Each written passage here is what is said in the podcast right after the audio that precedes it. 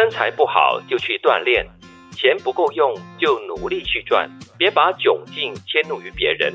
其实你自己最清楚明白，唯一可以抱怨的只有一个字：懒。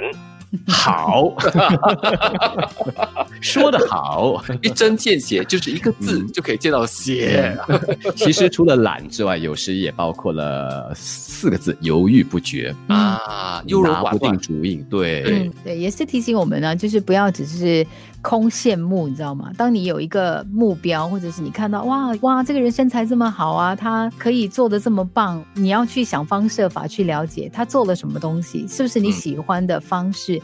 或者如果要达到一样的效果，你还可以用什么方法？我觉得那个积极度如果不在的话呢，你就永远会处在妒忌的那个层面上，然后你就会开始有那个怨气产生了。对，羡慕、妒忌、恨就这样子由生而来的。嗯，再不然就是有问题的话。就要想方设法解决。当然，可能一当问题初期浮现的时候，我们会觉得很苦恼，就觉得为什么老是都是我碰到问题，这个问题不能解决，好像来到一个死胡同这样子。对。但是如果真的去好好的想方设法的话，你就会发现问题是能够解决的，而不是在那边纠结着为什么为什么。对，我们在这个抗疫期间，就是阻断措施在进行中嘛，很多人就有很多借口了。哎呀，我都不可以出去外面跑步运动啊，所以我就瘫在家里吧。然后增肥也不是我的问题，是社会的错，是政府逼我成这样这样子的样子。是官兵一九害的。对，所以就很多借口也来原谅自己。那你可能给你转身看一看你其他的朋友或者是亲人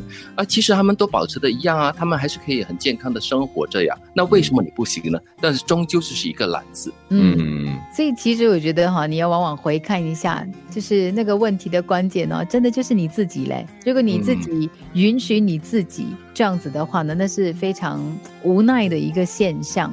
而且我比较担心的是，你你内化了这些所谓的怨气之后，它会爆发的，它会越来越负面。然后呢，它不只会影响你自己个人的身体健康，它还会影响你的人际关系，因为你没有办法跟别人就是坦诚相待了，因为你对这个人或者你对周遭的人，你永远都有一种。一种抱怨的心理，为什么你比我好？为什么你可以这样？为什么你可以这样？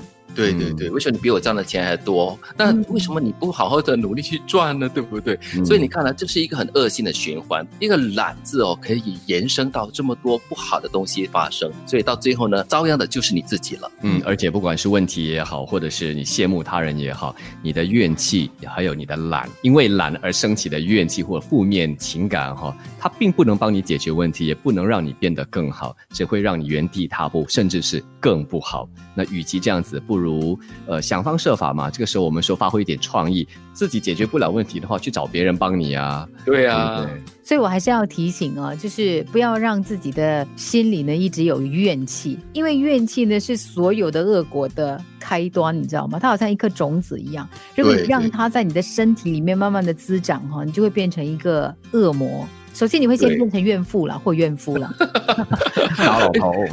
对对对，真的会变成糟老头或者是怨妇的啦。因为所以不要让这个东西有机会产生，不要让它有机会发酵。我觉得你要去认清楚你自己到底要什么，你可以达到什么样的成果。我觉得完全掌握在自己的手中。嗯，再不然的话，多去找一些充满正能量的、乐观的人，多和他们相处吧。在一定程度上会感染你啊。这个时候感染这些是好的。哈，反 而是这个病毒，我们就要远离它了。